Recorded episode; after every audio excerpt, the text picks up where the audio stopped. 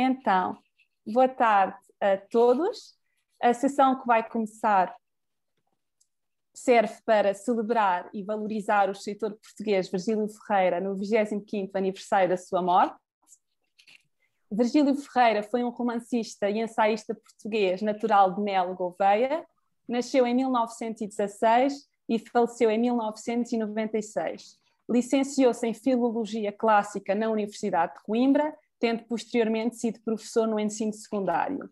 Deixou uma vasta obra, de que posso destacar Manhã Submersa, de 1954, Aparição, 1959, Rápida à Sombra, 1974, Para Sempre, 1983, Em Nome da Terra, 1990. Para além destes romances, que foram mencionados e de muitos outros que o autor escreveu, escreveu também ensaios e diários.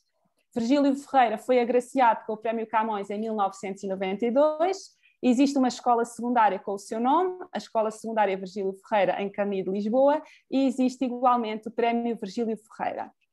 A sessão de hoje conta com a presença da professora doutora Isabel Cristina Rodrigues. Isabel Cristina Rodrigues nasceu em Coimbra em 1967 e licenciou-se em 1989 na Faculdade de Letras da Universidade de Coimbra, em Línguas e Literaturas Modernas, variante Estudos Portugueses e Franceses. É professora do Departamento de Línguas e Culturas da Universidade de Aveiro desde 1991, tendo apresentado uma dissertação de doutoramento sobre a obra de Virgílio Ferreira, intitulada A Palavra Submersa, Silêncio e Produção de Sentido em Virgílio Ferreira, publicada em 2016 pela Imprensa Nacional Casa da Moeda. Esta obra foi contemplada com o Grande Prémio de Ensaio Eduardo Prato Coelho, da Associação Portuguesa de Escritores, em 2017. Tem ainda dois outros volumes dedicados ao escritor, intitulados A Poética do Romance em Virgílio Ferreira, publicada pela Colibri em 2000, e A Vocação do Lume, ensaios sobre Virgílio Ferreira, publicada pela editora Ângelos Novos, de dois, em 2009 exerce maioritariamente a sua docência e investigação nos domínios da literatura portuguesa moderna e contemporânea e da teoria da literatura, em cujo âmbito tem publicado ensaios em livros e revistas nacionais e estrangeiras. Tem também, em extensão do seu percurso académico, integrado júris de prémios literários, como os da Associação Portuguesa de Escritores, Grande Prémio de Romance e Novela, Grande Prémio de Literatura Biográfica, Grande Prémio das Crónica, da, da Crónica e Grande Prémio de Ensaio, bem como o painel de estudos literários encarregados, encarregado da avaliação de projetos de doutoramento e pós-doutoramento da Fundação para a Ciência e Tecnologia. Pronto. A sessão conta igualmente com a presença do professor Dr. Manuel Cândido Pimentel, filósofo, poeta e ficcionista, professor da Faculdade de Ciências Humanas da Universidade Católica Portuguesa, para onde entrou em 1991. É coordenador da área científica de filosofia da mesma faculdade membro da Sociedade Científica da Universidade Católica Portuguesa, sócio fundador e vice-presidente do Instituto de Filosofia Luso-Brasileira. Foi professor da Universidade dos Açores, onde iniciou a sua vida académica, professor secretário da Faculdade de Ciências Humanas da Universidade Católica Portuguesa, coordenador da área científica de filosofia desta faculdade e diretor de várias unidades de investigação, entre as quais Centro de Literatura e Cultura Portuguesa e Brasileira, Centro de Estudos de Filosofia e Cidadania, e Centro de Estudos de Filosofia que fundou. Fundou e dirigiu até julho de 2013 a coleção Estudos de Filosofia da Universidade Católica Editora. Tem interesses de investigação na filosofia contemporânea, filosofia portuguesa, luso-brasileira e hispano-americana, na teoria do conhecimento e na ética. Como filósofo, dedica-se à reflexão metafísica e ontológica. Escreveu vários livros, nomeadamente. Ok, cool. Deixem-me só desligar os microfones das pessoas que estão a perturbar um pouco.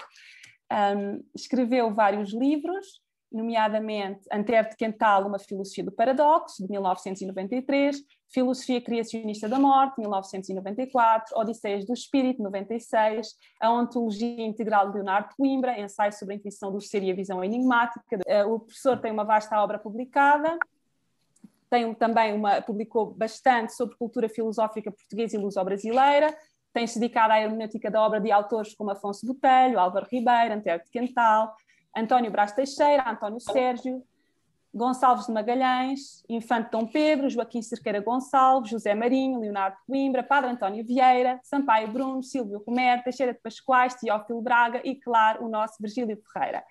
Gostaria de começar por agradecer aos professores, em nome de toda a equipa da revista Os Fazedores de Letras, por terem aceitado participar nesta nossa iniciativa e pedia-vos, sem mais delongas, para darem, por favor, então, falarem um pouco sobre Virgílio Ferreira, portanto, darem o seu testemunho o vosso testemunho sobre este autor.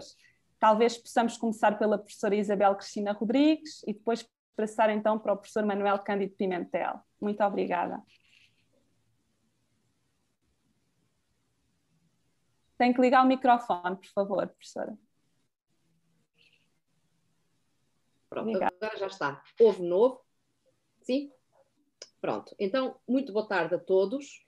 Eu gostaria, antes de mais nada, de felicitar uh, os membros da Fazedores de Letras uh, por esta iniciativa tão, uh, tão oportuna. É sempre oportuno falar de Virgílio Ferreira, mas é sobretudo sempre oportuno falar de literatura e, portanto, sejam, sejam muito bem-vindos a esta necessidade de falar sobre literatura. queria agradecer, evidentemente, a lembrança que tiveram de me convidar a mim. Há muita gente há muita gente capaz de falar e muito bem sobre Virgílio Ferreira, uh, e por isso tiveram de facto o bom gosto de convidar o professor Pimentel, que eu também, que eu também cumprimento, e cumprimento evidentemente todos os uh, presentes. Ora, para falar sobre Virgílio Ferreira, não sei muito bem, assim, para princípio de conversa, o que é que eu possa dizer-vos, mas se calhar isto, visto que me foi pedido uma espécie de reflexão um pouco pessoal eh, sobre, uh, sobre o autor, quer dizer, o que é que me liga a Virgílio Ferreira, o que é que me motivou a começar a estudar Virgílio Ferreira. Ora, a verdade é que eu amo de um amor praticamente idêntico àquele que dedico a Virgílio Ferreira outros autores. Acontece é que eu não tenho, em relação a nenhum outro, uma dívida tão grande. E porquê? Porque Virgílio Ferreira foi o autor que me ensinou tudo aquilo que efetivamente é importante saber. Quer dizer, Virgílio Ferreira é, é o escritor cuja obra, sem dúvida, eu melhor conheço, é aquele que eu mais vezes uh, li e que depois reli, é aquele que me instiga, que me provoca e que me comove mais, e, e foi, sobretudo, uh, aquele autor que me ensinou que pensar é um luxo absolutamente insubstituível. E essa lição ficou, ficou para o resto da vida. E, portanto, por razões várias, é o escritor que acompanhou o meu crescimento como, como criatura que pensa e também como, uh, como pessoa. E, portanto, eu aprendi muito sempre com Virgílio Ferreira, não só sobre literatura, que também, mas ainda sobre aquilo que viver significa em toda a sua plenitude ou capacidade, ou que, do meu ponto de vista, deve significar. E, portanto, eh, aquilo que eu diria de forma muito simples, espero que não simplista, porque eu acho que há uma grande verdade nisto, é que os livros de Virgílio Ferreira, e refiro-me agora aqui sobretudo aos romances, ensinam-nos a viver.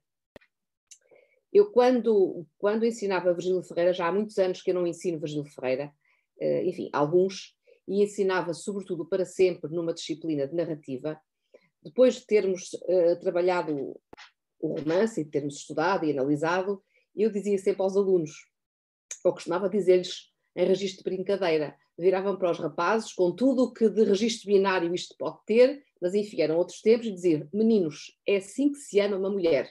E depois viravam para as mulheres e diziam-lhes, meninas, não se contentem com menos do que isto. E eles riam-se, mas eu acredito que eles percebessem uh, aquilo, que eu queria, aquilo que eu queria dizer. Ora, se me perguntar, por exemplo, ou se me perguntasse o que é que Virgílio Ferreira tem de único, do meu ponto de vista, o distingue dos outros escritores, eu acho que talvez fosse complicado responder, embora eu possa talvez dizer o seguinte: para além daquilo que nos faz gostar ou desgostar, amar ou não um escritor e que muitas vezes escapa à evidência uh, mais óbvia, não é, da explicação, eu creio que Virgílio Ferreira uh, reúne tudo aquilo que para mim é importante no autor. Em primeiro lugar, uh, um domínio da palavra verdadeiramente invulgar. Depois, um pensamento consistente sobre o mundo que nos calhou a todos nós viver. E, E a reunião destas duas coisas nem sempre, de facto, é comum. E depois, um, eh, acho que os livros do Virgílio Ferreira, acho que Virgílio Ferreira eh, tem uma sabedoria verdadeiramente inata relativamente àquilo que a vida humana eh, implica e àquilo que na vida humana de facto importa. Se eu perguntar, ou se eu me perguntar se há outros escritores igualmente bons na nossa literatura, evidentemente que há. E, portanto, estava eu a dizer que, efetivamente, há não só autores igualmente bons que Virgílio Ferreira e provavelmente até melhores, isso, isso é, sempre, é sempre muito relativo. A verdade é que Virgílio Ferreira tem, como eu costumo dizer, a forma da minha mão. E quando isso acontece, não há nada que nós possamos fazer ou que eu possa fazer, a não ser dar o meu tempo e o meu esforço a quem tudo me dá também.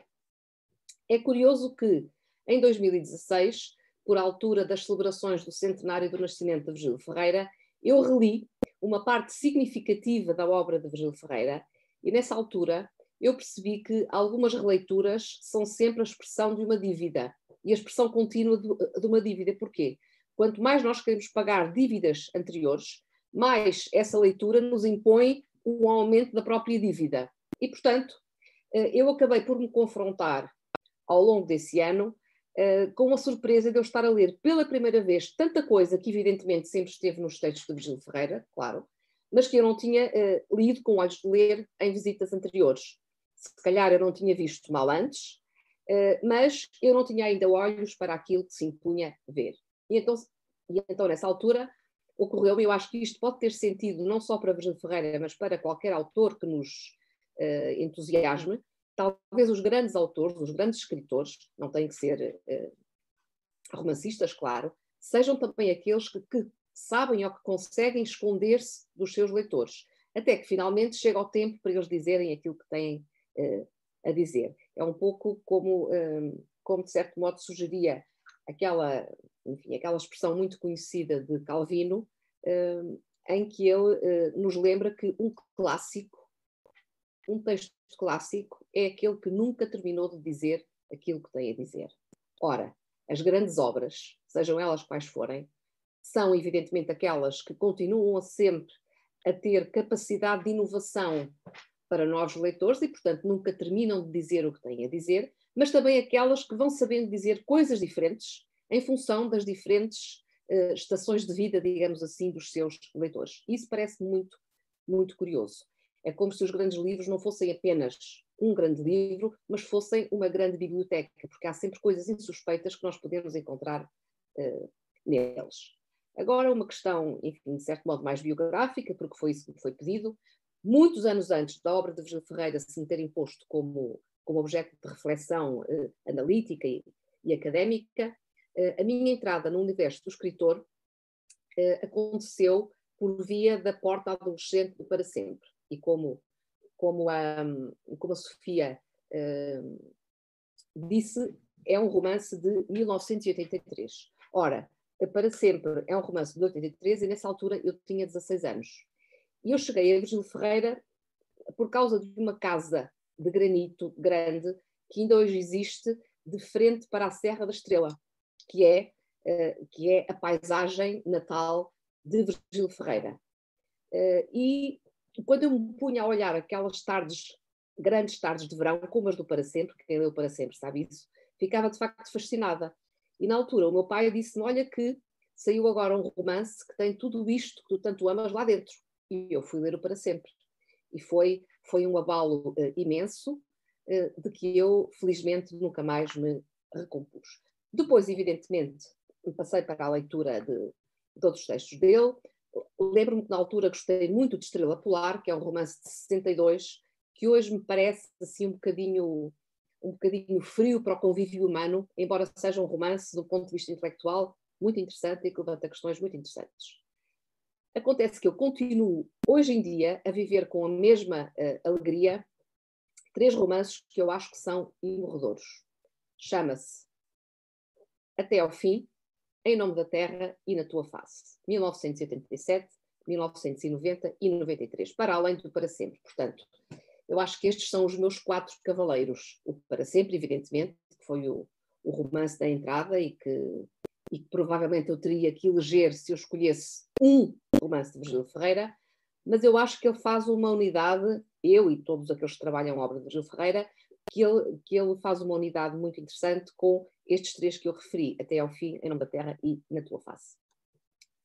Quando, quando eu releio qualquer um destes romances, uh, muda-se-me o coração, e esta expressão, infelizmente, não é minha, mas eu gostaria que fosse belo, e, portanto, uh, acho que foi assim que eu sempre fui lendo os livros do Virgílio Ferreira, evidentemente com raciocínio, porque o trabalho académico eh, implica o raciocínio da análise, e muitas vezes o raciocínio mais, mais teórico, mas também, mas também com, com o coração. E, portanto, uh, apesar da diferente relação de cumplicidade que eu fui tendo com cada um deles, nunca nenhum livro de Virgílio Ferreira substituiu uma leitura anterior. Pelo menos no meu coração, certamente que não. Agora, há também que ser exigente com uh, as pessoas que tudo exigem de nós. E, portanto, Virgílio Ferreira não teve, evidentemente, sempre razão.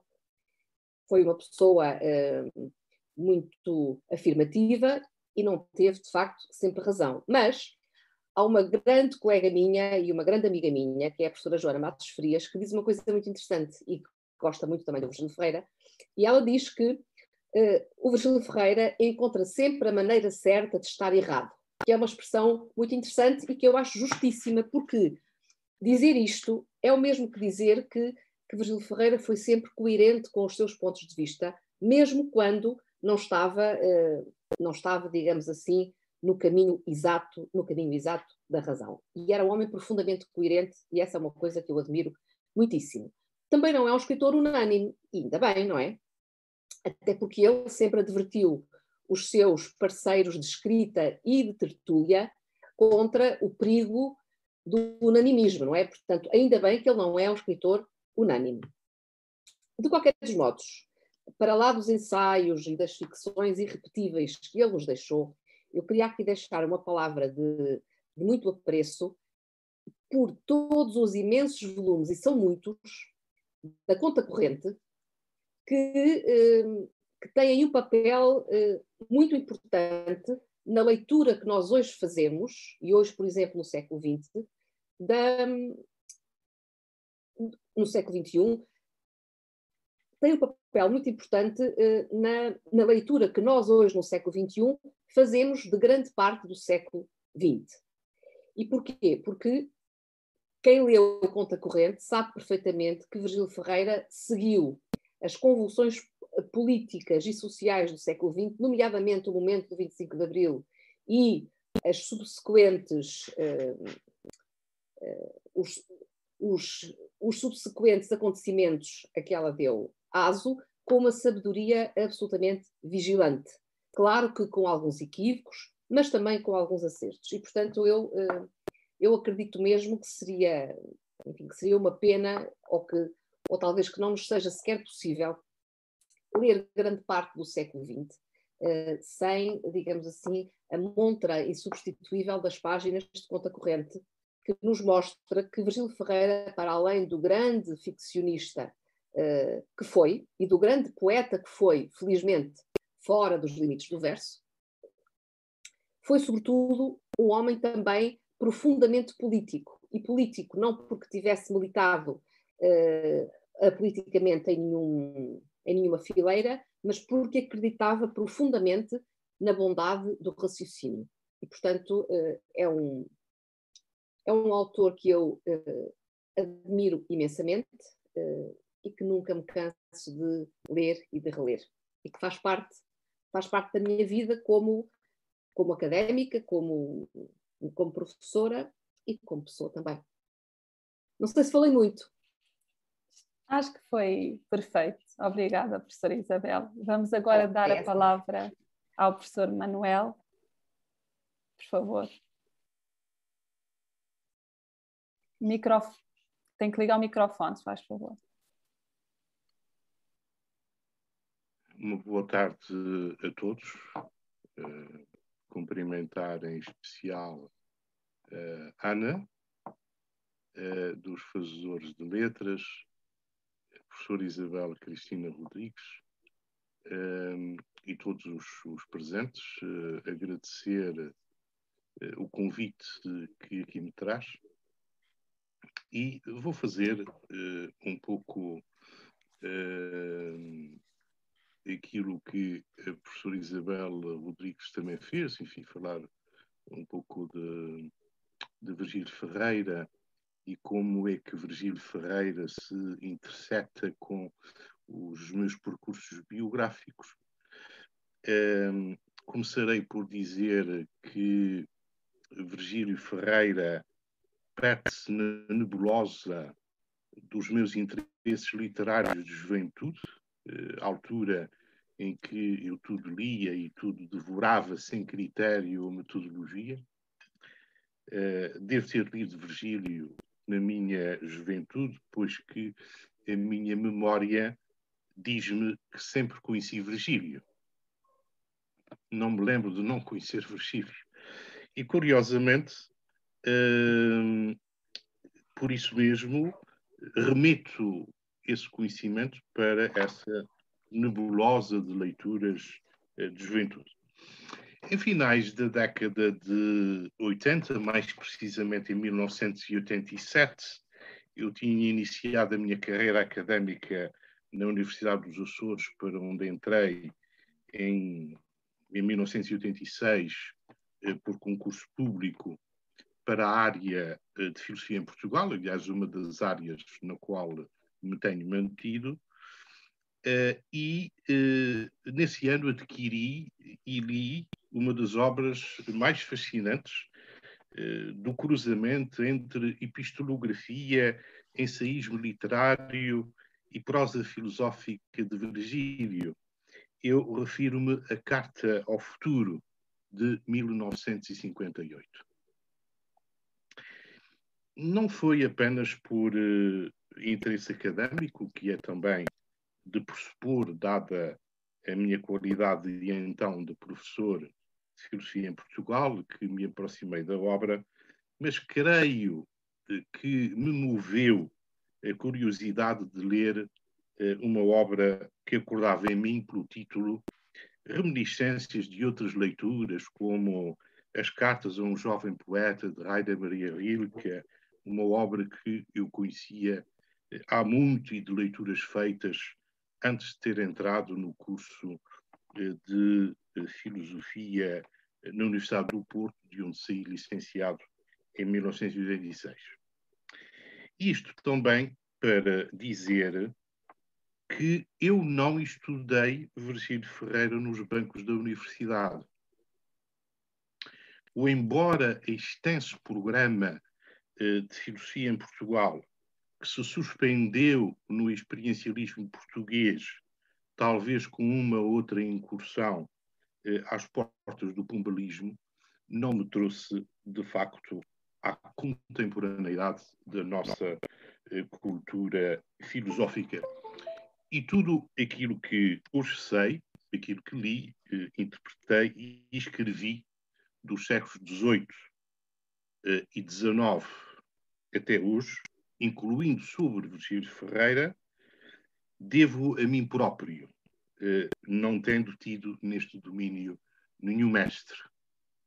E talvez que isso eh, me tenha proporcionado a liberdade de inventar uma hermenêutica eh, para o pensamento português, cujas categorias podem ser apreciadas e criticadas nos meus livros a leitura de Carta ao Futuro foi, posso dizer, seminal no que respeita ao interesse filosófico por uh, Virgílio Ferreira, que aí nasceu, mas eu teria de esperar alguns anos para me aproximar de Virgílio de um ponto de vista hermenêutico.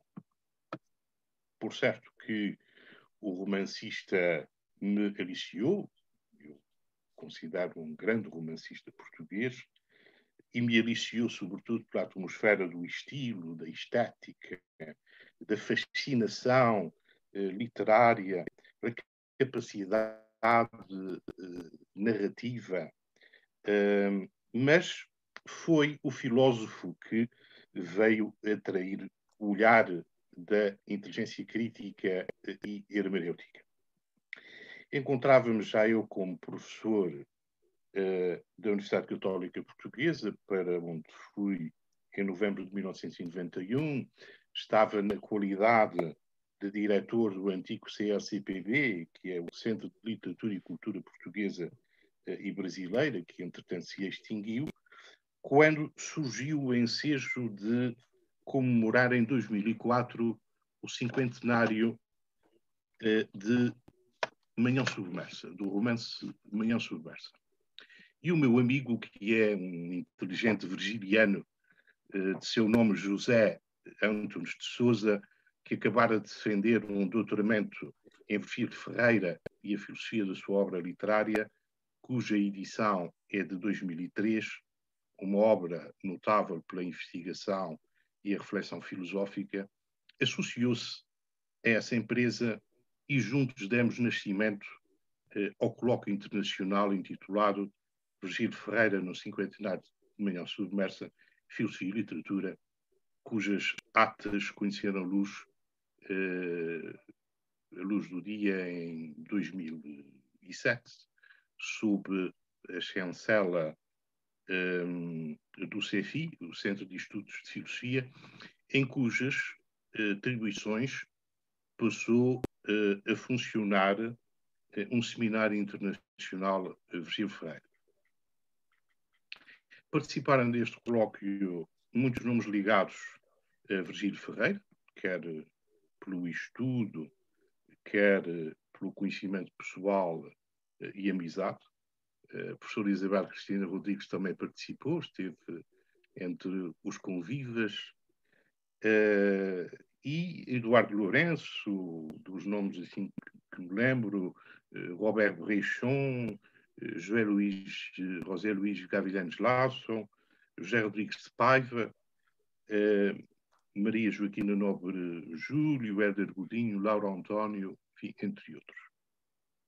Esta experiência foi para mim, uma experiência importante eh, e, de certo modo, eh, definitiva, eh, pois fez entrar Virgílio Ferreira no universo dos meus interesses filosóficos e hermenêuticos, não deixando, desde aí, de o referir em cursos de licenciatura, mestrado e doutoramento. E para esse colóquio, eu tomei por tema as noções de presença e aparição, que são realidades-chave do pensamento filosófico de Virgílio Ferreira e que podem alimentar a compreensão do diálogo, do diálogo fundo, aliás, que ele desenvolveu com a fenomenologia de Husserl, a Heidegger e a Sartre. E foi já no início do século XXI que li com renovado interesse e com objetivos de interpretação a ensaística filosófica do autor de Carta ao Futuro, nomeadamente eh, do mundo original, da fenomenologia a Sartre, esse intensíssimo e reflexivo estudo que precede uh, ou acompanha a tradução uh, de um texto de Sartre. Um, além disso, os volumes uh, do Espaço do Invisível e, sobretudo, Invocação ao Meu Corpo, uma obra de 1969 e, porventura, a mais paradigmática do ensaísmo filosófico do nosso escritor filósofo. Atraíram-me outras temáticas, além daquela, e fui dando à estampa uh, reflexões sobre o eu, a transcendência do eu, uh, a, noção, uh, a noção do tempo, e, um, como se constata, o meu interesse por Virgílio conta-se sobretudo na filosofia, considerando eu o nosso romancista mais filosófico e um filósofo na boa acessão da palavra. E existem hoje hum, várias tentativas ensaísticas que visam revelar a filosofia eh, de Virgílio Ferreira, e é bom saber que ele também ocupa um lugar importante, eu diria mesmo incontornável, no universo do pensamento português eh, contemporâneo. Aliás, ele é figura fundamental quando se pretende considerar a presença da filosofia da existência e do pensamento existencialista eh, em Portugal. Hum, de toda a obra ficcional de eh, Virgílio Ferreira, eu prefiro Aparição. Uh, e da obra ensaística, eu prefiro a Invocação ao meu corpo. E quais as razões, quais as razões para isso? Bom, Aparição é um romance, é um romance incontornável, ele surge logo a seguir, se não me falha a memória, eh, logo a seguir à Carta ao Futuro. Eh, a Carta ao Futuro já contém eh, muita reflexão existencialista de Virgílio que irá refletir-se e florescer em, em aparição. E o romance Aparição é um romance filosófico por excelência, onde se encontram as grandes temáticas virgilianas, as grandes temáticas filosóficas virgilianas sobre a existência e a condição humana, que irão ser refletidas e exploradas em, outros, eh, em, outras, eh, em outras obras eh, ao, longo, ao longo do percurso reflexivo de Virgílio. A opção pela invocação ao meu corpo eh, na, ensaística é porque esta obra é de longe aquela obra onde desaguam todas as temáticas do pensamento filosófico de, de, de Virgílio e onde acentuadamente ele se mostra um pensador com grandes originalidades, nomeadamente na reflexão existencial que ele propõe em torno, em torno do corpo, além de outras, além de outras uh, temáticas uh, igualmente, igualmente importantes. Uh, nesse sentido, nesse sentido, Hum, eu consideraria eh, numa, numa investida ao universo, ao universo virgiliano, eh, eu consideraria a importância hum, do romance Aparição. exatamente, exatamente porque ele é seminal em, em, vários, em vários campos eh, temáticos eh, virgilianos e porque constitui eh, não só uma introdução ao, romance paradigmático do filósofo existencial que foi que foi Virgílio, como também como também a aparição é uma narrativa fascinante e que estou convencido facilmente fascina quem, eh, eh, quem eh, a lê. E da ensaística, da ensaística como proposta a uma investida no plano da ensaística no universo virgiliano, penso que é, essa escolha deveria recair exatamente em Carta ao Futuro. Um, como, como tive oportunidade já de dizer, a Carta ao Futuro tem muitos pontos uh, de contato com, uh, com a aparição, uh, e com as grandes temáticas, com as grandes temáticas ligadas à, à compreensão do eu, uh, desde a sua, desde a sua presença, desde a sua, desde a sua aparição até um, à convicção de que o eu nos conduz a uma opacidade, uh, e essa opacidade é, de certo modo, uh, o conduzir-nos a um silêncio, a uma inexpugnabilidade de alguma coisa pelo próprio, pelo próprio pensamento. Um, o, que verdadeiramente, o que verdadeiramente me fascina uh, na obra de Virgílio é a sua filosofia, a sua filosofia da condição humana. Portanto, eu, uh, enfim, uh, por, por profissão ou, por defeito ou por defeito dessa profissão ou por defeito académico eu, quando me aproximo de, de Virgílio, mesmo eh, no que diz respeito à sua literatura, uh, tendo sempre a fazer uh, a leitura uh, pelos, filtros, pelos filtros filosóficos. e, de facto, aquilo que me interessa mesmo no romance, mesmo no romance, é exatamente essa temática reflexiva sobre a condição humana. Um,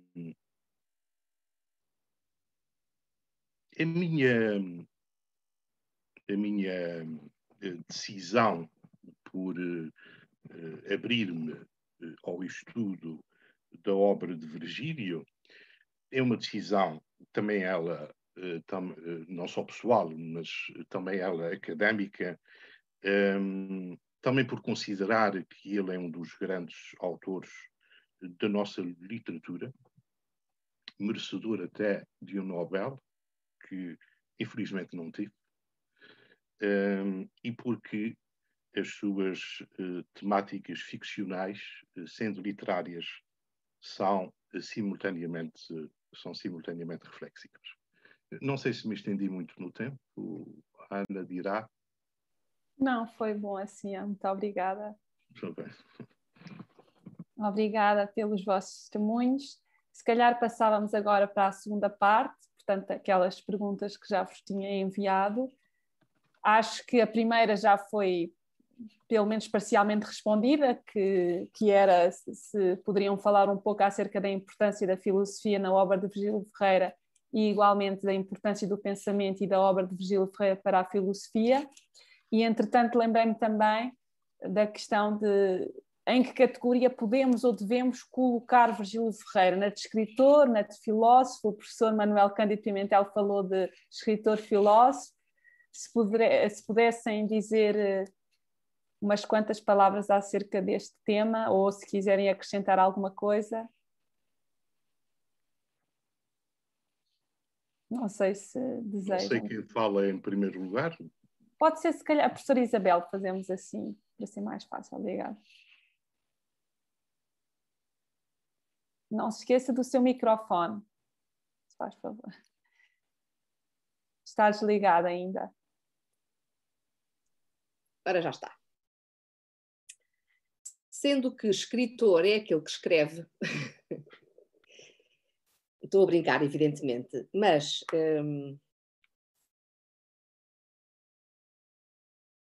como, é que, como é que eu hei de responder eh, a essa questão? Talvez da forma seguinte: uma das múltiplas coisas que Virgílio Ferreira me ensinou é que o pensamento filosófico não exclui a contribuição uh, do, do, gesto ficcional e que a ficção também não exclui uh, a contribuição, uh, enfim, mais, mais especulativa da filosofia, por exemplo, não é? E, portanto, não há uh, uma coisa de um lado e outra coisa do outro. Há uma contaminação recíproca e é isso é que torna, é que torna a obra de Virgílio Ferreira tão, tão especial. E aquilo que eu estava a ouvir o professor Cândido Pimentel uh, a falar e a perceber justamente aquilo que faz sentido que seja, que a minha aproximação à obra de Virgílio Ferreira vai por um caminho, a sua aproximação à obra de Virgílio Ferreira vai por outro, porque uh, a nossa formação é, uh, não é exatamente a mesma, não é? Eu tenho uma formação razoavelmente limitada uh, em filosofia, enfim, sei aquilo que é preciso saber, mas, mas não de forma, da forma aprofundada que o professor Pimentel usa para chegar até ela, e ele também, enfim, chega-se aos romances, sobretudo para procurar ler neles uh, essa, uh, essa reflexão dos problemas filosóficos que o uh, que interessam. E é muito curioso também que ele tenha selecionado o romance Aparição como, como o seu romance preferido, porque efetivamente, de um ponto de vista filosófico, é aquele que é mais marcante. E se a, se a Ana me tivesse perguntado qual é o seu livro preferido, ou melhor, qual é o livro de Virgílio Ferreira, o romance de Virgílio Ferreira que considera mais importante no seu percurso? Eu diria que é a aparição, evidentemente. De que os outros são uma consequência direta, embora não muito óbvia. Quer dizer, era muito difícil ter um para sempre, um em nome da terra, um, um na tua face, se lá atrás não estivesse aparição. Portanto, é de facto um romance absolutamente fundamental na obra de Virgílio Ferreira. Uh, se eu, se eu trabalhasse em filosofia, certamente que, que esse seria o meu eleito, mas eu trabalho em literatura e, portanto, sou, sou particularmente sensível a outros aspectos. E isso é que faz a riqueza de um escritor também. É sobretudo isso. Uma das coisas, uma das outras coisas que o Virgílio me uh, ensinou é que, por exemplo, a escrita do ensaio eh, não está fora dos limites, eh, dos limites do literário. E, portanto, escrever ensaio ou escrever romance, é evidente que eh, a metalinguagem não é exatamente a mesma, mas o ensaio de Virgílio Ferreira não está fora dos limites da ficção. E, muito francamente, é esse cada vez mais o tipo de ensaio que a mim me motiva. Portanto, é um ensaio que está, digamos assim, eh, entre, entre a ficção eh, e eh, o puro raciocínio. Se calhar já estou agora a divagar, portanto vou, vou deixar por aqui a questão e vou dar espaço ao professor Cândido Pimentel para, para tecer as suas considerações.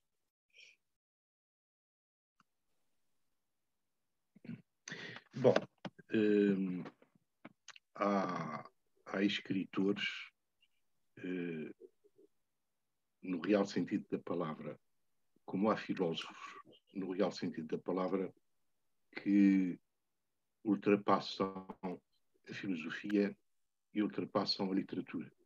Uhum. E deixam-nos por vezes, e deixam-nos por vezes numa situação incómoda que tem a ver com a definição não é? Quando a Ana disse, bom, mas uh, dizer o quê de, de, de, Virgílio é isto e aquilo.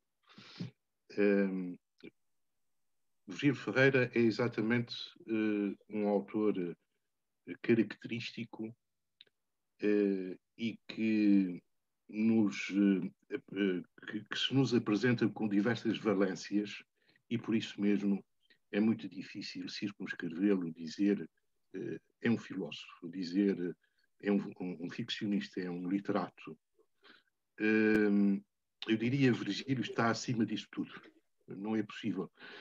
Enfim, talvez por isso mesmo eu tenha, eu tenha preferido aqui, e a Ana acusou ter chamado o escritor filósofo, não há? uh, expressão, aliás, que eu já utilizei e escrevi alguns. Um, assim, assim como, como por relação uh, ao Antero, não pode dizer que o Antero é um filósofo, não pode dizer que o Antero é só um poeta e dirá, uhum. porventura, é um poeta filósofo, um filósofo, um filósofo poeta. Uh, de facto, nem sempre é possível, nem sempre é possível fazer uma inscrição uh, da forma como nós gostaríamos de inscrever, definindo, definindo. E, é essa, aliás, essa indefinição é bem característica do perfil do perfil de, de Virgílio Ferreira. É preciso não é preciso não esquecer que sendo Virgílio um notável romancista, um notabilíssimo ficcionista, uh, um homem que escrevia muito bem uh, e, a, obra e a obra com que ficamos e que podemos revisitar é exatamente uma obra onde podemos fazer essa experiência, que é uma experiência estética literária. É bom também não esquecer que Virgílio dominava a filosofia, ele conhecia, conhecia a filosofia dos velhos gregos até à contemporaneidade eh, e dedicou-se muito especialmente eh, ao estudo da filosofia da filosofia sul contemporânea, enfim, essa filosofia eh, do século do século XX, nomeadamente nos veios da fenomenologia da filosofia existencialista e mais mais genericamente do, do pensamento do pensamento existencial. Aqui considerando que por exemplo um Heidegger não é existencialista recusou aliás esse rótulo de ser filósofo existencialista mas ele é um pensador ele é um pensador da existência, ele é um filósofo da existência, tem uma reflexão filosófica sobre a existência, embora não seja, embora não seja uh, existencialista. Uh, Kierkegaard, por exemplo, é um, um filósofo é um filósofo da existência, mas não é um existencialista, ou seria um existencialista avant la lettre, digamos assim. Uh, bom, mas isso, isso, para, isso para dizer que uh, tanto é válido, tanto é válido para Virgílio designá-lo como escritor e um grande escritor, uh, como também é válido chamá-lo filósofo, porque ele foi de facto alguém que refletiu sobre questões maiores uh, da filosofia, que são questões universais uh, do pensamento do pensamento uh, universal e que continuam a ser postas com sentido nos nossos no, nos nossos dias e no, no século no século XXI, portanto não é não tem não tem temáticas que eh, que, que o tempo eh, tenha ultrapassado eh, são, são temáticas que continuam a dizer-nos muito. Uh, espero não, não estar a dizer aqui uh, alguma coisa uh, que as pessoas da, da literatura poderiam convir ser outra coisa, mas eu diria que a parte mais caduca da arte literária de Virgílio está uh, na sua fase neorrealista. Uh, e que a parte não caduca, ou seja, a parte que se projetou a partir de mudança uhum. e veio e corre até aos nossos dias, essa parte, essa parte não caduca é precisamente aquela parte onde mais tipicamente se fundem a literatura e a filosofia. Uh, e, portanto, esta, uh, esta parte não caduca também revela, também revela, revelando a não caducidade da literatura, revela em Virgílio a não caducidade da filosofia.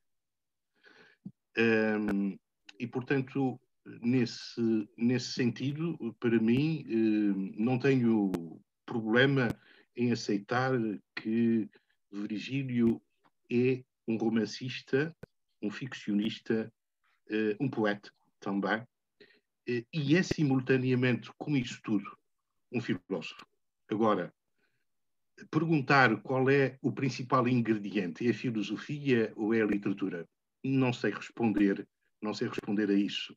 Agora, o que sei é que na obra de Virgílio, na obra de Virgílio, há uma convergência notável de alguma coisa que vem acontecendo e aconteceu ao longo do século XX na cultura filosófica portuguesa. Esse, é, é, é, esse algo de notável é a relação funda que existe no, no nosso pensamento filosófico, a relação funda entre filosofia e literatura. Obrigada. Posso só dizer uma coisa, Ana? Com certeza. Sim. Eh, eu não posso estar mais de acordo com aquilo que o professor Cândido Pimentel acabou de dizer, eh, até porque colocar etiquetas eh, na obra de um escritor tão, tão fundamental e tão vasto como Virgílio Ferreira não é certamente boa ideia. E a prova de que é, é exatamente como, como o professor Pimentel acabou de dizer, é que, por exemplo, eh, seria uma tolice uh, completa uh, quando, se, quando se está a ler ou quando se está a analisar e a discutir e, e, a pensar sobre um romance como Em Nome da Terra, rasurar por completo as considerações de Virgílio Ferreira no seu importantíssimo texto de inspiração filosófica, Invocação ao Meu Corpo. Quer dizer, a prova de que o romance de Virgílio Ferreira uh, está uh, impregnado de filosofia e que, e que a filosofia, que as reflexões filosóficas de Virgílio são também elas tributárias de princípios ficcionais, estão. Uh, isso, isso é visível até no modo como nós podemos fazer dialogar romances com contextos mais claramente, mais claramente filosóficos, não é? Portanto, o texto de Virgílio Ferreira sempre foi um texto, o romance de Virgílio Ferreira sempre foi um romance uh, híbrido, não é? Por alguma razão se lhe aponta e com justiça, uh, enfim, a, a criação, digamos assim, ou a tonalização uh, portuguesa do romance lírico, que uma grande professora dos Açores, a professora Rosa Goulart, também estudou na sua tese de doutoramento. E, portanto, esse hibridismo vai procurar não só, um, enfim, uh, a convocação de aspectos narrativos e líricos no género romance que Virgílio Ferreira eh, privilegiou, mas também nessa forma de hibridação entre a filosofia e a literatura, que nunca foram uh, díspares e muito menos em Virgílio Ferreira. E, portanto, Virgílio Ferreira veio nos mostrar que o romance pode ser também um género que pensa. Obrigada. Acho que foi só, Diga, diga, professor. Deixa-me só fazer uma, uma breve observação, brevíssima observação, um, ehm, uh, eh, relativamente àquilo que a professora Isabel Rodrigues disse. Um, ehm, e, a, e a observação é esta: é que também invocação ao meu corpo se lê como um romance. Exatamente, exatamente. É isso mesmo. e pode ler-se como um romance. Não é? Pode. Absolutamente. Por isso é que eu disse que Claro que os ensaios também estão, uh, estão matizados, matizados por princípios de ordem ficcional, e isso é que é muito interessante. Portanto, é uma confluência e uma miscigenação, às vezes perfeita. É, é isso mesmo. Sim, e na, e, na pro, e na própria prosa reflexiva está muito da prosa poética, não é? Exatamente. A exatamente. A capacidade da emotividade literária está lá, não é? Claro, claro. Exatamente. Aliás, que é de facto onde o Virgílio.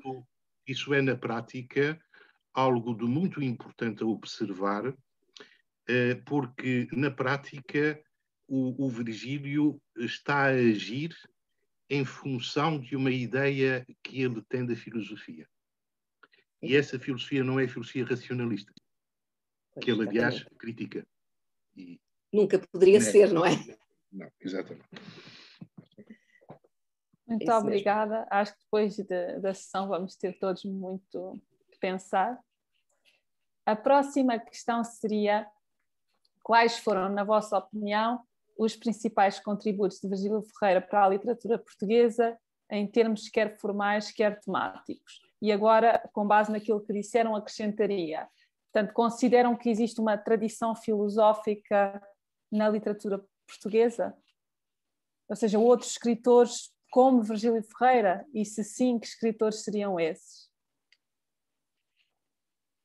Vamos deixar o professor Pimentel responder ah, primeiro. Tá bem.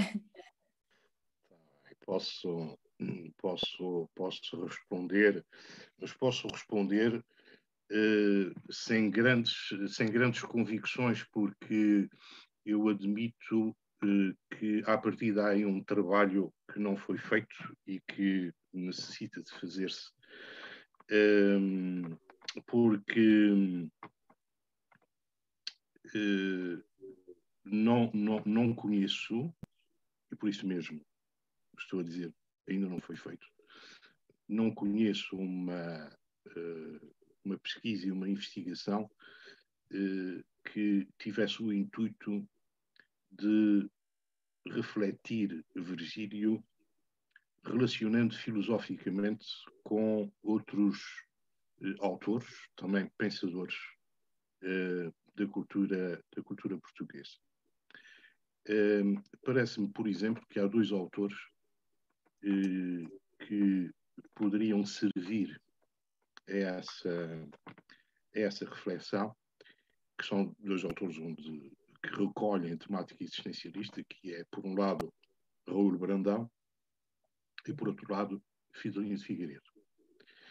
Mas esse trabalho, esse trabalho ainda não está feito, é um trabalho que está por fazer uh, o da relação, o da relação uh, do pensamento de Virgílio Ferreira com uh, outros autores, com outros autores, com outros pensadores portugueses. Um, habitualmente, o que temos sobre a mesa são reflexões sobre, sobre a filosofia de Virgílio e boas reflexões, e, nomeadamente aquelas que se cumprem pensando as relações de Virgílio com uh, os autores estrangeiros, nomeadamente uhum. aqueles que os, os, da temática existencial, o, o Sartre, por exemplo, ou Heidegger, ou já na fenomenologia Husserl, uh, Husserl e outros, Malraux, Camus, enfim. Uh, mas um, o perfil filosófico de Virgílio carece ainda uh, desse trabalho de maturação filosófica uh, na sua relação com, uh, com outros autores. E até enfim, admito que, hum, que o futuro, e o futuro é sempre aberto de possibilidades, a partir de Virgílio ou na relação com Virgílio possam vir a acontecer, possam vir a acontecer, possa vir a acontecer outra gente com reflexão que seja tributária ou possa ser tributária do pensamento de, de, de Virgílio. Não sei se, se perguntou uh, sobre os contributos para a literatura, foi só para a filosofia. Uh, bom, de todo modo, para, uh, para, para a, literatura, o, que me, o que me parece de, de registar é que o Virgílio embora na época e naquele período conturbado de passagem do neorrealismo para, eh, para a sua vocação eh, existencialista, eh, que ele não recebeu bem, não foi bem recebido, digamos assim, pelos seus, pelos seus contemporâneos e, e mostrou-se talvez como um pensador isolado e talvez um isolamento que lhe ficou quase para o resto da vida eu creio que uma das figuras através da qual eh, ele contatava com os seus contemporâneos era justamente Eduardo Lourenço. Não, é? não sei se isto, se isto é verdade aquilo que digo, mas parece-me que sim, que, uhum. que, era um dos contatos, que era um dos contatos que ele tinha e era uma forma dele se relacionar com, com o mundo seu, com o mundo seu uh, contemporâneo. Uh, e aqui relativamente a isto, eu diria que o passo de Virgílio, no sentido do, do romance, do romance existencial, eh, o mostra fundador do romance do romance contemporâneo, não é daquele romance contemporâneo que começa a acontecer a partir a partir a partir dele. Por outro lado, por outro lado, o que me parece também muito característico e fundador nele é a relação intrínseca entre a prosa literária e a prosa filosófica e, como já disse, esse ângulo onde se contata a literatura com a filosofia. Muito obrigada. Professora Isabel, gostaria de acrescentar alguma coisa? Gostaria de acrescentar, sobretudo, relativamente à parte, enfim, ao contributo ou aos principais contributos de Virgílio Ferreira para, para a literatura portuguesa, portanto, não já tanto para a dimensão filosófica da literatura portuguesa, mas para a literatura portuguesa. Ora, quando, quando, eh, quando nós lemos um autor como, hoje em dia, António Lobo Antunes, isto para falar de alguém com quem, eh, com quem Virgílio se pode efetivamente medir em termos de grandeza eh, da obra, da obra literária. Mas, mas também de escritores como, ou de escritoras como Dulce Maria Cardoso, estou-me a lembrar, por exemplo, de um extraordinário romance de Dulce Maria Cardoso chamado Os Meus Sentimentos. Estou-me a referir, por exemplo, eh, a uma romancista como Ana Margarida de Carvalho e podia dar outros exemplos. Ora, a concepção estrutural do romance, em termos de género, é tributária eh, de muitas das, das descobertas, das, ehm, das dos trabalhos exploratórios de Virgílio Ferreira. E, portanto, essa foi muito, não exclusivamente de Virgílio Ferreira, mas em grande medida foi ele, de facto, que, que impulsionou esse trabalho de, de renovação formal do romance. E isso eh, eh, é uma coisa que nós devemos a ele, é uma dívida grande que nós temos em relação ao Virgílio Ferreira. Obrigada. E em relação portanto, à recepção da obra deste autor na atualidade. Acham que, pronto, claro que já deu para perceber que consideram que a obra deste autor tem envelhecido bem, claro, mas acham que a sua obra hoje é recebida suficientemente bem, ou seja, há estudos suficientes, tanto por parte da crítica especializada como por parte da academia? Não sei quem quer que responda primeiro. Pode ser a professora. Pode? Ora, uh, vamos lá ver.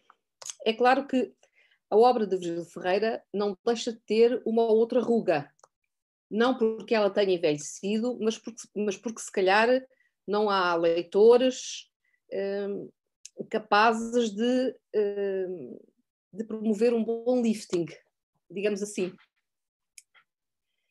não há muitos autores, não há, eh, perdão, não há muitos leitores que hoje uh, aceitem ler Virgílio Ferreira de modo próprio, acho eu, e portanto ele está de certo modo um pouco esquecido, e aquilo que nós podemos fazer para, para tentar um, uh, de certo modo uh, eliminar essa, essa resistência que que algumas pessoas têm em relação, em relação a Virgílio Ferreira como leitor é justamente mostrar-lhes eh, a grande vantagem, a grande mais-valia que um autor como Virgílio Ferreira, como Virgílio Ferreira eh, tem. Eh, se na crítica especializada há ainda um eco bastante razoável da obra de Virgílio Ferreira, e portanto há de facto bons ensaios sobre Virgílio Ferreira, eh, tanto de forma mais alargada como, como de modo mais acidental, uh, isso eu não estou em, uh, em, dúvida. Está aqui um outro virgiliano a ouvir-nos, que, é o, que é o Jorge Lopes, que fez uma tese de doutoramento muito interessante sobre Virgílio Ferreira. Eu acho que é ele, diz ali Jorge Lopes, eu não sei se é ele, se não, porque eu não estou a ver. Mas enfim, ele depois, ele depois dirá se de facto, uh, se de facto se tratar dele. E portanto, foi uma obra que, de certo modo, envelheceu, mas apesar de ter envelhecido, está ainda com com uh, é ele mesmo, pronto, com o esplendor, com o esplendor dos seus anos de juventude, se houver criaturas com capacidade uh, para ler a obra de Virgílio Ferreira. Porque se me perguntar se é difícil ler a obra de Virgílio Ferreira, é, claro que é. Tanto porque a sua arquitetura exige concentração uh, e trabalho, como tudo aquilo que vale a pena na vida, mas porque, associando uh, a este aspecto o outro que, que tem sido objeto de reflexão por parte do professor Pimentel, o facto de os seus textos, todos eles, terem uma dimensão filosófica explícita, faz com que eles sejam, muitas vezes, difíceis de ler. E, portanto, estamos aqui com um escritor que provavelmente hoje não vende muito, como muitos outros não vendem muito, uh, que não envelheceu mal, porque eu acho que ele continua jovem, como sempre, mas, uh, de certo modo, tem, tem as rugas que a falta da leitura uh, espontânea lhe dá. E isso é uma pena. O que é que nós podemos fazer para contrariar isso? Continuar a escrever sobre ele, continuar a ensiná-lo, explicando de que modo ele é importante na vida do pensamento do século XX e do romance do século XX e de que modo é que ele influenciou uh, o tempo que nós hoje vivemos, uh, o romance que hoje se escreve e o pensamento que se tece uh, hoje em dia. Acho que não há, acho que não há outra forma. Mas é mais ou menos o destino de todos os escritores, de todos os romancistas que não têm, enfim, uma uma máquina de publicidade e que não têm um Nobel atrás, é, é um pouco essa, não é? É um pouco essa. Por exemplo, quem é que, e há bocado o professor Pimentel falou no Raul Brandão, quem é que hoje chega a casa um sábado à tarde, o que é que eu vou fazer? Vou ler Raul Brandão. Isso não acontece, não é? Isso não acontece. E se acontecerá, por exemplo, relação, em relação a um José Saramago, não será porque Saramago também é muito fácil de ler, mas porque Saramago tem a máquina do Nobel que continua ainda alimentar, uh, enfim, a vontade que, que as pessoas têm de o ler, se é que de facto uh, leem, não é? Mas pronto, acho que se calhar vou ficar por aqui agora e depois logo se vê se eu, se eu acrescento mais alguma coisa, está bem? Obrigada. Professor. Bom, sobre isso não tenho muito, muito a dizer. Eu acho que o essencial foi dito pela professora Isabel Cristina Rodrigues. Uh, estou também convencido que, que hoje mal se lê Virgílio, uh, que é possível que há períodos de entusiasmo na academia uh, sobre Virgílio, mas mesmo assim eh, mas mesmo assim não aqueles, eh, aqueles períodos eh, longos em, que, em que ele esteja presente na, na academia. No entanto, eu também estou convencido, pela experiência que tive em 2004 na organização daquele colóquio internacional sobre a manhã submersa de que falei, que, que aquilo foi espantoso, que estava imensa gente no colóquio, e não eram só participantes, eram participantes e era gente que foi lá mesmo assistir porque era Virgílio Ferreira.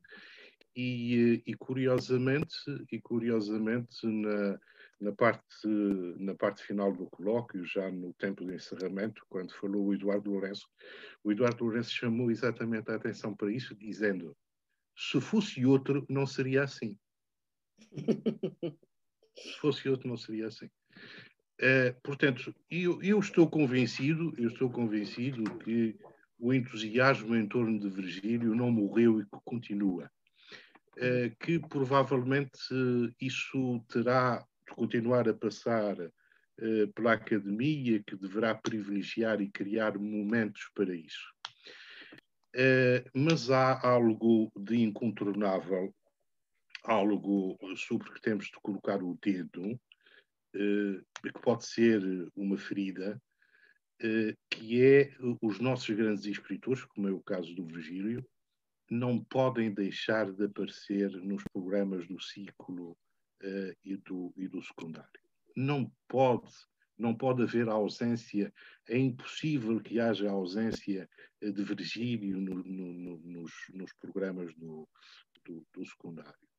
Uh, e exatamente um, a vida desses escritores, a vida de um Virgílio Ferreira, está exatamente aí na nossa capacidade, na capacidade que temos, uh, nas circunstâncias que criamos para que ele possa existir e ser ensinado às novas gerações. Muito obrigada. Acho que já responderam, de certo modo, a todas as questões que eu tinha. Talvez também já, enfim, se calhar se pudessem justificar um pouco melhor porque é que consideram que a obra de Virgílio Ferreira é uma obra moderna, urgente e atual. Portanto, aqui o mote para os novos leitores ou as novas gerações. Moderna, urgente e atual. Sim. Ora, atual porque ela fala-nos, sobretudo, de algo que é sempre atual, a condição humana. E, portanto, mais atual do que isso não pode ser.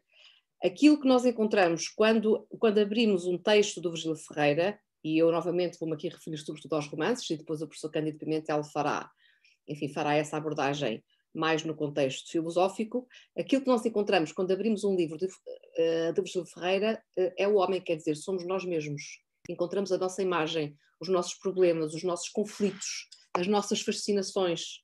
E, portanto, uh, não ler Virgílio Ferreira é estarmos privados de, uma, de, uma, de uma imagem onde nós estamos igualmente projetados. E isso é uma mais-valia extrema.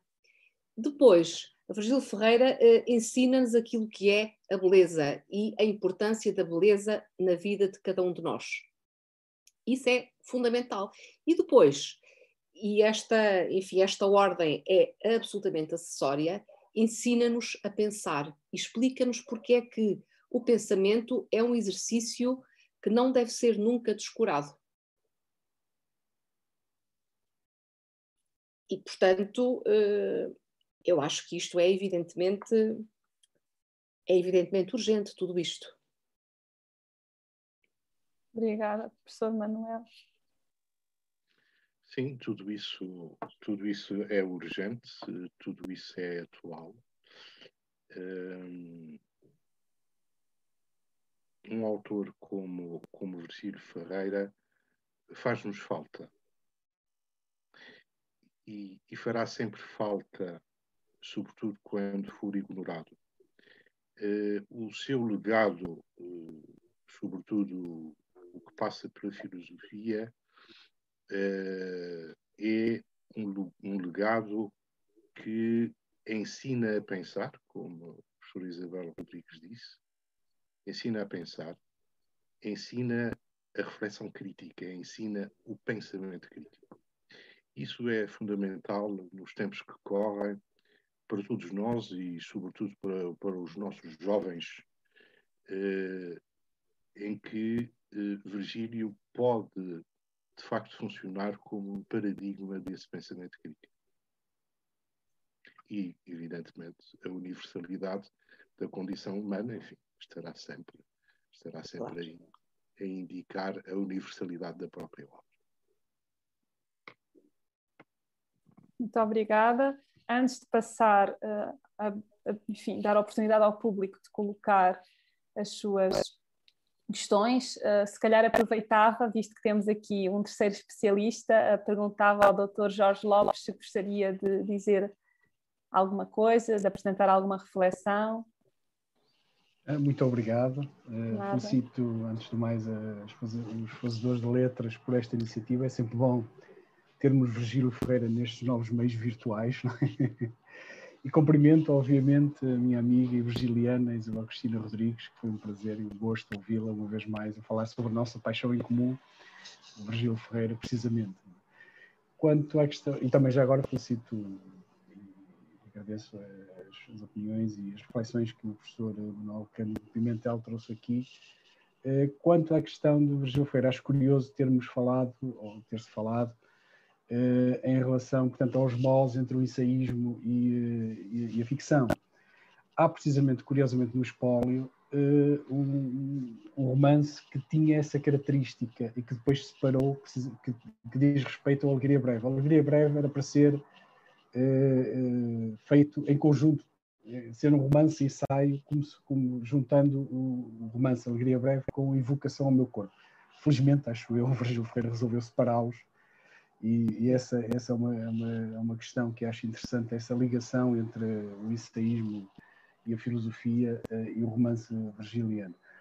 Quanto ao facto de, de facto, hoje uh, Virgílio Ferreira ser uh, muito pouco lido e estudado, uh, julgo que, como dizia o Heidegger, hoje, de facto, há muito conhecimento e pouca reflexão. É? Portanto, isso no tempo do Heidegger era feito, hoje também o Virgílio Ferreira como um romancista da, da reflexão e que nos ensina a pensar, como disse a professora Cristina Rodrigues, que, que ele próprio também o afirmava, dizendo que quem o ensinou a pensar foi o Malraux e a escrever já agora o Essa de Queiroz. Não queria dizer que escrevesse como o Essa, nem pensasse como o Malraux, mas são, são de facto duas grandes referências, o Essa e o Malraux, na, na, na, escrita. É a parte que me diz respeito, eu estudei o, o humorismo, vejam bem, num escritor tão, supostamente tão sério a parte da ironia, do cómico, as manifestações do cómico em Virgílio Ferreira, porque de facto acho que é sempre um romancista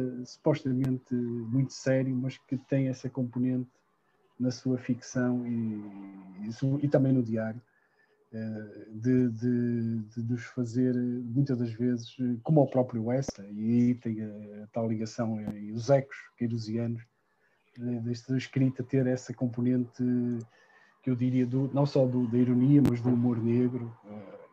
Uh, a Cristina Rodrigues falou do Em Nome da Terra, está pejado do humor negro. mas, de facto, são, são algumas referências uh, que, para além, obviamente, desta, desta paixão e, e que estudei e que tem-se tem -se vindo a manifestar ao longo da minha vida, mas uh, também, de facto, começou com, já agora aproveitando só uma, uma pequena nota biográfica, com a Manhã Submersa, precisamente, o professor Manuel Cândido Pimentel falou do, do cinquentenário, das celebrações do cinquentenário Manhã Submersa. Na verdade, é, é um romance que começa aí, acho eu, uma das grandes questões do, do Virgílio Ferreira, a questão de Deus, o questionamento de Deus está presente em todas as suas obras.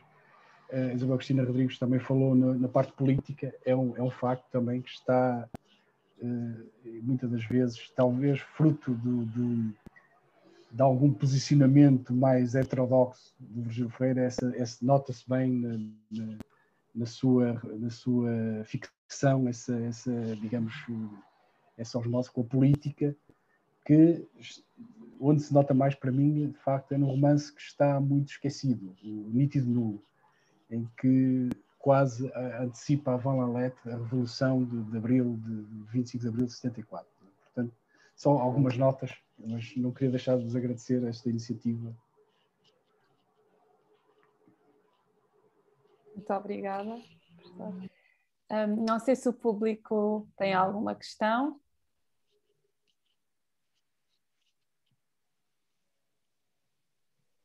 É um público tímido. Então, se ninguém quer fazer. Posso só dizer uma coisinha rápida? Sim, sim, eu ia dizer que se mais ninguém tiver nenhuma pergunta, então podemos fazer, se, se alguém mais quiser falar dos intervenientes. Não, eu era só para responder uh, ao Jorge e cumprimentá-lo, evidentemente, gostei muito de o ver, já não via, acho que desde a tese de doutoramento dele, não sei, mas sim, enfim, sim. já foi há, há um tempinho. Um, e, e o facto dele, dele ter aqui referido. Um, o facto dos alunos terem conhecimento uh, e não mais, ou dos leitores se limitarem a ter conhecimento e não mais, eu acho que a coisa deve ser mais grave, ou pode ser mais grave do que isso. Uh, eu acho que, acho que aquilo que existe é muita informação a circular, mas eu acho que nem sequer chegamos ao conhecimento. Uh, eu estou agora a lembrar de um, de um texto que eu aprecio particularmente, que é um texto do Steiner, no seu volume Presenças Reais, e em que ele nos, nos diz que o conhecimento é a informação eh, que se estabelece em modo de permanência, quer dizer, não é, eh, não é eh, a informação consumida, mas aquela que se ingere e que nós passamos a saber com o próprio corpo. Isso, isso não vou dizer que desapareceu, mas que nas, nas gerações mais novas está muito, muito aligerado e, portanto, consome-se informação, mas não se ingere conhecimento. E aí é que está a questão. E, portanto, um leitor, de, um autor como Virgílio Ferreira uh, está em problemas. Como, aliás, todo o grande autor que, naturalmente, uh, exige muito mais do que o consumo acelerado de informação, não é?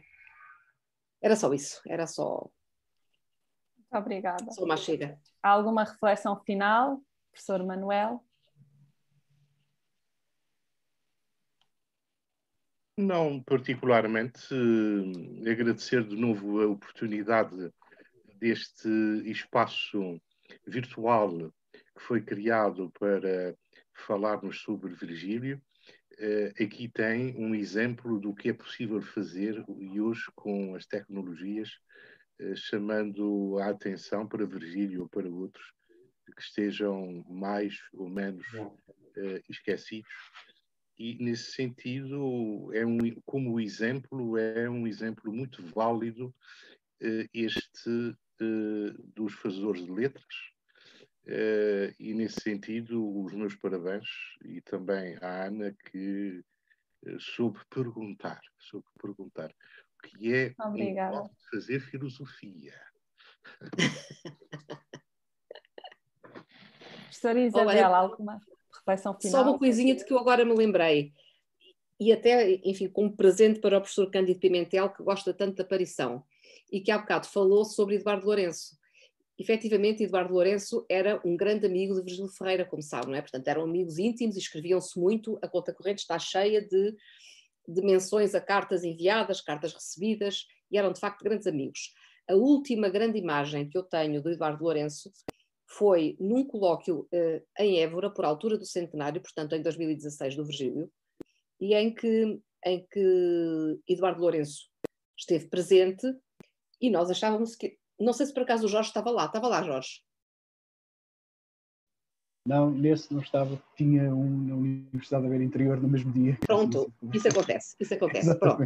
E nós achávamos que o professor Eduardo Lourenço que chegava e que faria, uh, brilhantemente como sempre, aquelas, uh, aquelas intervenções sobre a obra do Virgílio. E, portanto, aquilo foi, foi numa sala lindíssima do, da Universidade de Évora e aquilo que o, que o Eduardo Lourenço fez foi chegar, mas com uma, com uma voz e com uma pose espectral, sentou-se e começou a ler o Incipit da aparição. E foi a única coisa que ele fez. Leu. E aquilo foi uma coisa estarrecedora. Ele acabou a leitura em lágrimas e nós não sabíamos se estávamos ali em presença do Virgílio com o corpo do Eduardo Lourenço ou se havia ali uma comunicação qualquer entre um e outro que indistinguia o corpo e a voz de um e a de outro. Foi de facto uma coisa inacreditável, ficou tudo, ficámos todos mudos e quando o Eduardo Lourenço acabou de falar, ele tremia. Eu lembro-me que depois fui cumprimentá-lo e ele tremia com as lágrimas a correrem-lhe cara abaixo. Claro que o Virgílio já tinha morrido, não é? E, portanto, ele estaria ali numa comunhão muito especial com, com o amigo. E foi um momento que eu, que eu nunca esquecerei. Como tenho a certeza que nunca esquecerão todos aqueles que lá estiveram e que, e que assistiram a esse momento irrepetível. Foi um momento irrepetível. Eu só posso. posso... De facto, a, a prova, a prova acabada de que entre eles existia uma grande amizade, suporta também uma grande emoção e comoção. É. Eu acho que estamos, estamos a ser sonegada uma das obras essenciais da, da, nossa literatura, que é a correspondência entre os dois, que é uma coisa, deve ser qualquer Exatamente. coisa extraordinária. Exatamente. É, Exatamente. Que suplanta com certeza do António José Saraiva com Oscar Lopes, e, em, em volume, interesse e qualidade, de facto, deve ser uma coisa extraordinária. Com certeza. Mas, e até em volume, e até em volume. Exato. Sim, claro. Até em volume. Tem aquele, temos aquele aspecto curioso da Regina dizer eu pesei as cartas, são 2 quilos,